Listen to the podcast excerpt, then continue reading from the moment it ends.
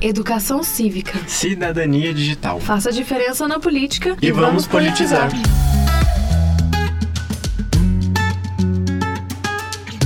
E voltemos ao assunto das eleições de 2022 para acrescentar mais dois cargos de extrema importância: governador e presidente. Inseridos na categoria de poder executivo, ocupam o mais elevado cargo político estadual e nacional, respectivamente.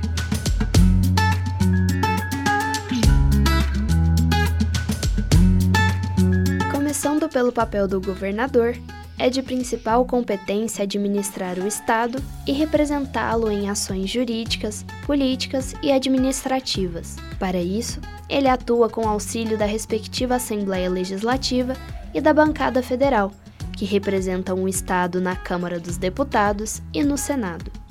Uma particularidade é que o governador do Distrito Federal, além de defender interesses do Estado juntamente ao presidente, também exerce funções que caberiam ao prefeito.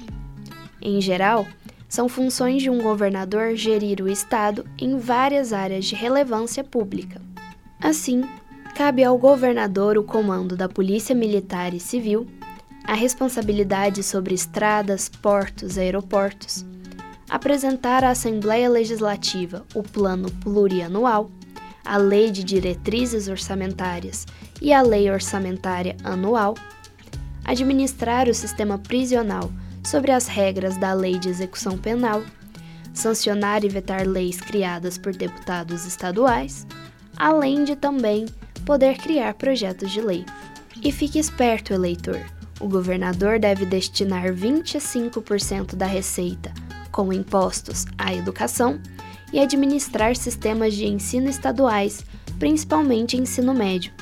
Além disso, destinar 12% da receita com impostos à saúde, construir e administrar hospitais, laboratórios, hemocentros e centros de pesquisa. Mas para ser elegível a esse cargo, o cidadão deve cumprir alguns requisitos, tais como ter idade mínima de 29 anos, ser alfabetizado, ter nacionalidade brasileira, não ter direitos políticos suspensos, realizar o alistamento eleitoral, ser candidato no estado onde vota e estar filiado ao seu partido há pelo menos seis meses antes da eleição.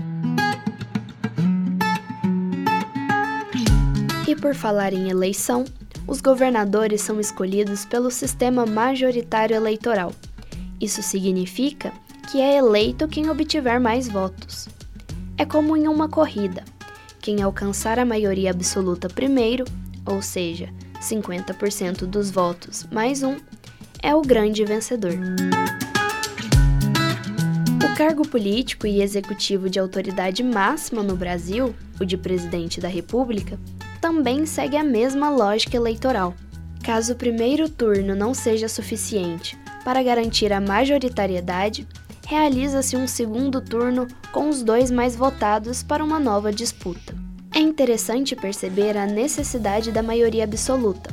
Afinal, trata-se da escolha de um representante não só de governo, mas também de Estado.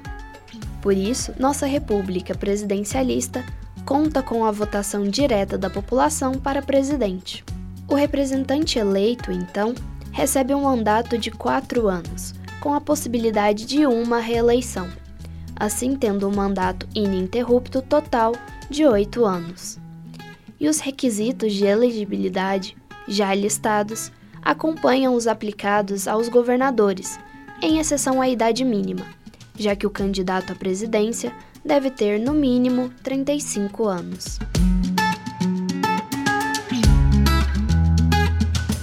E o que faz um presidente? Como chefe de governo, ele é responsável por ações e decisões do cotidiano da política brasileira. Gerir a administração federal, criar políticas públicas e programas governamentais, sugerir, vetar e sancionar leis, responder pela infraestrutura nacional, enfim, o presidente deve administrar todas as questões de interesse público e nacional. Mas, para isso, ele não está sozinho, já que é auxiliado pelos seus ministros.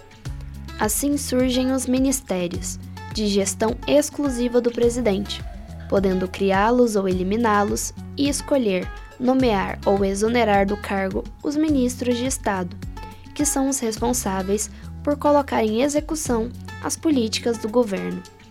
Além disso, nomeações relativas a cargos de grande relevância nacional também devem partir do presidente, como nomear comandantes do Exército, Marinha e Aeronáutica, indicar ministros do STF e tribunais superiores em caso de morte ou aposentadoria, além de presidentes e diretores do Banco Central e do Procurador-Geral da República. Agora, como chefe de Estado, cabe ao presidente representar o país perante o mundo, fazer a diplomacia diretamente. Ele faz visitas a outros países para defender interesses nacionais, assim como recebe chefes de Estado de diversos outros países. O presidente, inclusive, é o porta-voz anualmente do discurso de abertura da Assembleia Geral das Nações Unidas. E aí, nada simples o trabalho de um presidente, não é? Por isso, cabe a cada cidadão a responsabilidade e o cuidado ao eleger aquele que não só governará o país, mas também será o rosto e a voz do Brasil para o mundo.